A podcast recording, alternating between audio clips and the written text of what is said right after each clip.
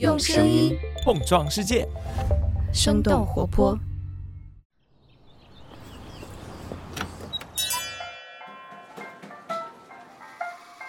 您的生动早咖啡好了，请慢用。嗨，早上好呀！今天是二零二三年的二月一号，星期三，这里是生动早咖啡，我是来自生动活泼的梦一，几条商业科技轻解读，和你打开全新的一天。在刚刚过去的这个春节假期，不少人终于又坐上了飞机，久违的享受了一把丝滑的乘机体验。随着航空业运力的恢复，飞机制造商波音和空客不仅开始了逆势招聘，还增加了今年飞机的产量和交付量。不过，随着停飞了将近四年的波音737 MAX 的复航，以及国产大飞机 C919 将在下个月的商业首飞，民用航空市场的竞争也将会更加的激烈。在航空业重启的同时，被称为“空中皇后”的传奇机型波音747，在去年年底却宣告停产，最后一架飞机的交付仪式在二月一号，也就是今天举行。七四七的诞生不仅为民用航空的商业化打下了坚实的基础，还代表着美国波音公司在技术和经营上的巅峰。不过，在最近几年的市场竞争当中，波音公司却陷入了一系列的危机，不复当年黄金时代的模样了。那么，作为美利坚工业之子的波音公司，又是如何失去自己的领先地位的呢？我们今天的清解读就与此相关。在这之前，我们先来关注几条简短的商业科技动态。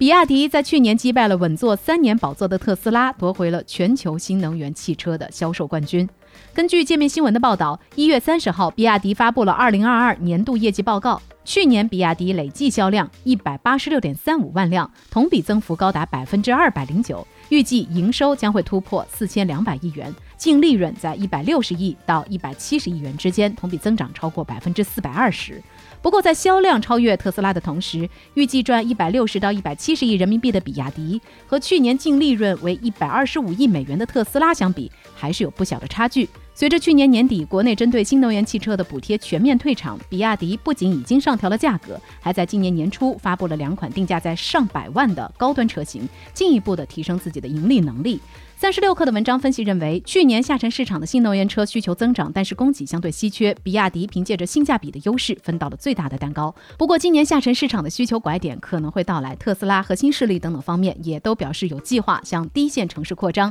预计今年的竞争将会更加的激烈。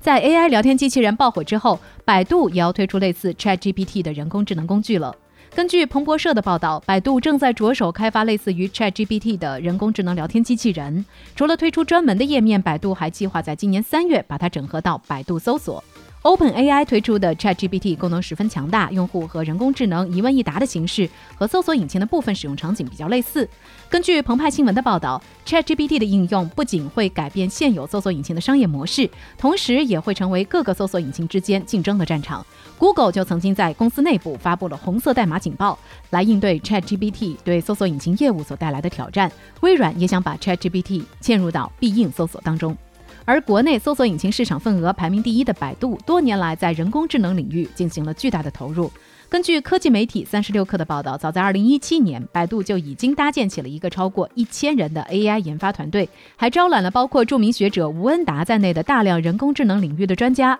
李彦宏在去年九月的世界人工智能大会上曾经表示，过去十年里，百度的累计研发投入超过一千亿人民币。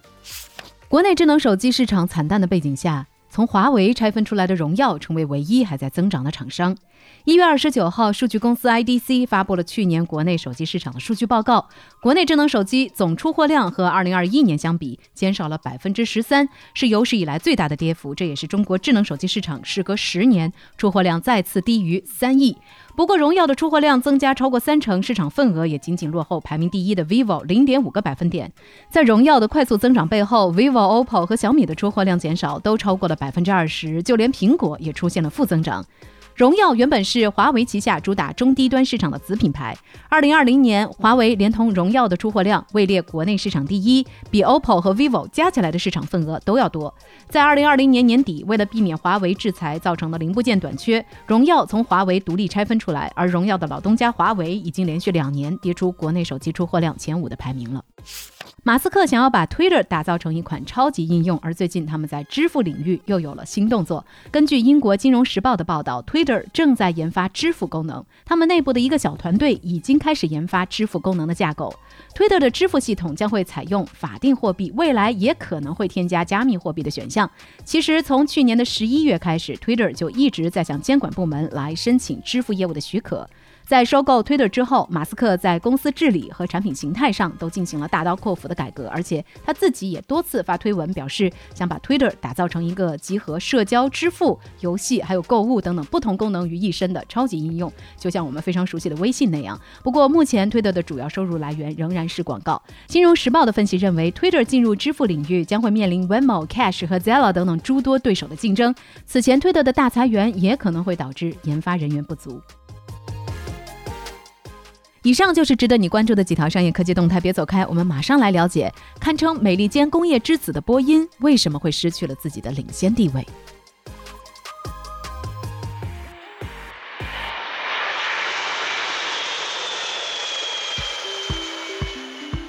欢迎来到今天的精解读。在一九七零年投入服务之后，到空客 A 三八零投入服务之前，波音七四七保持全世界载客量最高飞机的记录长达三十七年。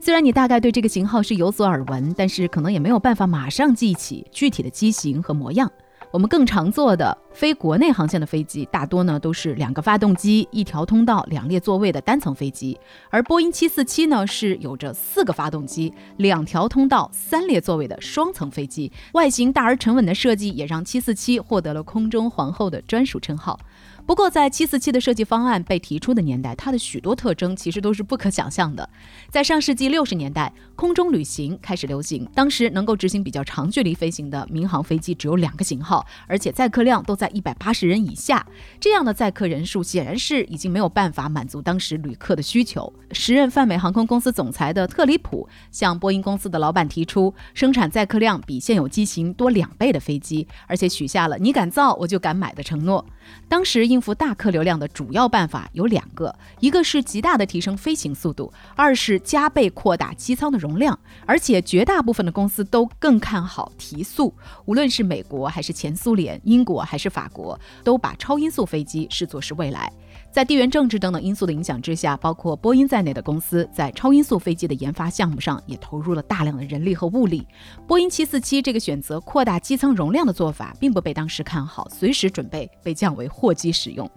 被后人称作是波音747之父的设计师乔萨特，在他的回忆录当中表示，虽然747的研发一直处在严重的财务问题和裁员的压力之下，但是需要解决的挑战确实是前所未有的。然而，萨特和他的团队用大胆的创新和务实的设计，交出了一份完美的答卷。除了双层宽体的机舱能够装下四百九十名乘客，还兼具了货机的功能。相比超音速飞机，七四七的造价还更低，飞行的距离更长，又能够搭载三倍以上数量的乘客，也被各家航空公司争相订购。此外，七四七还改变了洲际飞行奢侈昂贵的状况。此前呢，人们宁愿选择更加耗时但是更加廉价的游轮来横跨大洋，但是波音七四七让人们能够花更少。的钱，享受更宽敞的位置以及效率更高的旅程，飞机真的哪儿都能去了，这也让很多人第一次感叹世界之小。那除了开启国际客运和货运航班的商业化，大空间的波音747还把商务舱、经济舱的差别第一次介绍给了消费者们，同时还推动了支线航班的发展。为了接纳这架庞然大物，国际机场对跑道和其他相关的基础设施进行了改造和升级。747的身影还频繁出现在许多的重要场合，它不仅可以载着航天飞机转场，在各个紧急的国际事件当中也执行着撤侨任务，而且还是世界各国领导人使用最多的专机机型，比如说我们国家领导人的专机，还有美国总统专机空军一号，也都是七四七型号。不过，在进入二十一世纪之后，波音七四七这样的巨无霸飞机的生产就逐渐的进入到了尾声。随着双引擎机型的不断成熟，这些比七四七小却同样可以承担远程飞行的机型，越来越成为航空公司的首选。从二零一六年开始，波音七四七就在逐渐的退出各家主流航空公司。波音公司也在几年前就开始筹备这个机型的退役。疫情也让七四七的超大载客量变得很不划算，成为了最后的导火索。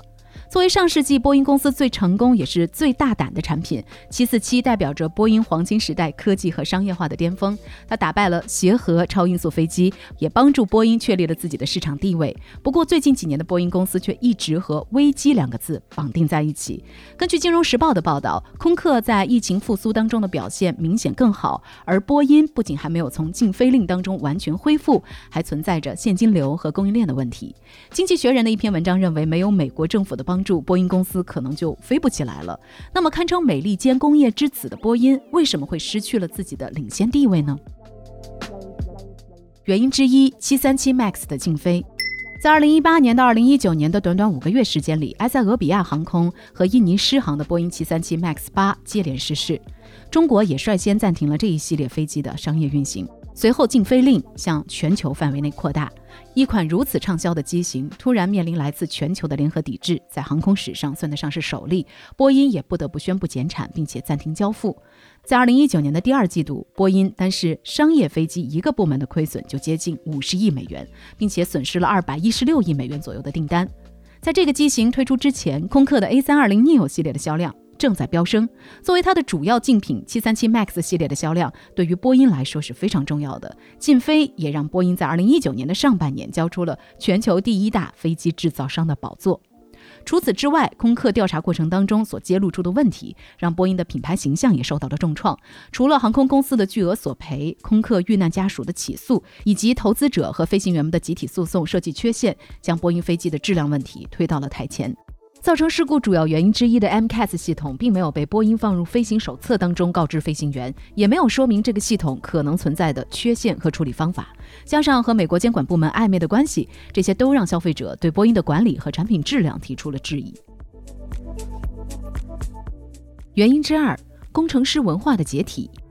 参与了飞机事故调查的飞行数据公司 Lmetric 创始人 Waterman 在接受财经采访的时候指出了波音公司在创新上的停滞不前。在747被推出的六十年代，波音仍然是一家以工程师为中心的公司，把技术作为核心竞争力。不过，在1997年波音收购美国竞争对手麦克唐纳道格拉斯公司，也就是麦道之后，麦道强调成本管理、追求效率的文化开始占据了上风，工程师文化逐渐解体。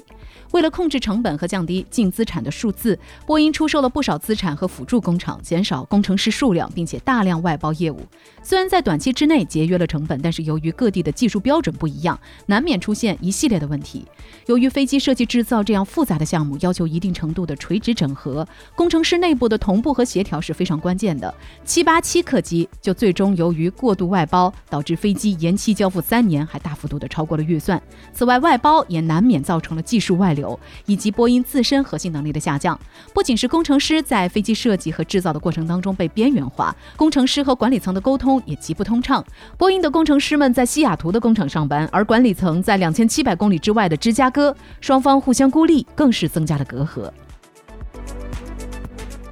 原因之三，将钱用于激进的股份回购。